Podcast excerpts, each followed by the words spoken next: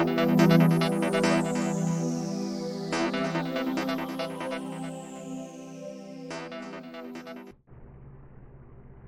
家好，我是林子璇，今天来分享二零二一年七月份的运势分析。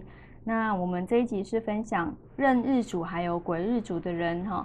那如果你不知道你的日主是谁呢？我下方哦，就是呃说明的栏位那边有放一些连接，你可以先找到你的日主，然后再去看相关的运势分析。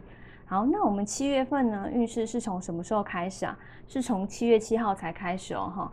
不是从七月一号，那它是从七月七号一直到八月六号。好，那我等一下会依照财运、感情、工作、健康这样子分享下去。好，第一个先来分享财运的部分啊。那这个月呢，财运啊算是平平哈，有一些想要存钱的一些想法是很好，好帮自己做一些省钱的事，虽然很痛苦。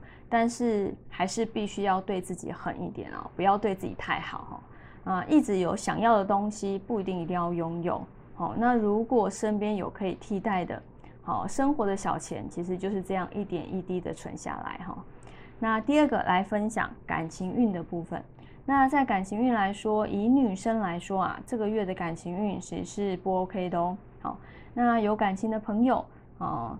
关心对方其实是一件好事情，但是太过的关心太多的，哈，对方会觉得你很唠叨，哈，所以可能会变成黄脸公或是黄脸婆，哈，所以双方都容易感到心烦呐，哈，所以情绪起伏大，其实是很伤感情的哦。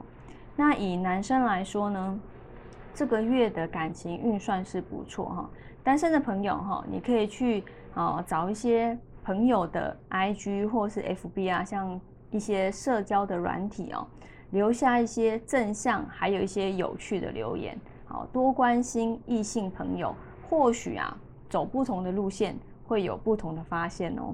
好，那接下来分享工作运的部分哈，这个月的工作运啊，其实也是不 OK 哦哈。那平时的工作量其实也算很多了，那嗯没有。有些东西没有完成，那上面哈，你的主管啊，你的老板啊，又才又在听提新的一些工作计划，好，你会觉得怎么计划永远赶不上变化哦，容易因为这样子而发生意见不合，好口角这方面的问题。虽然你真的很想要把话说清楚，但是口气上好是很差的，好，所以要多注意一下你所使用的。言语容易被人家误会哦。好，那接下来分享健康运的部分。这个月的健康情绪起伏是比较大的哦。那你要注意有关于胸闷、胸痛、气喘、拉肚子哈这方面的状况。好，那你可以吃一些像鱼类啦、海鲜好这方面，但是必须要全熟哦哈。然后还有一些五谷杂粮、益生菌哦，少吃甜食。那其实对你的身体。的健康是比较有帮助的。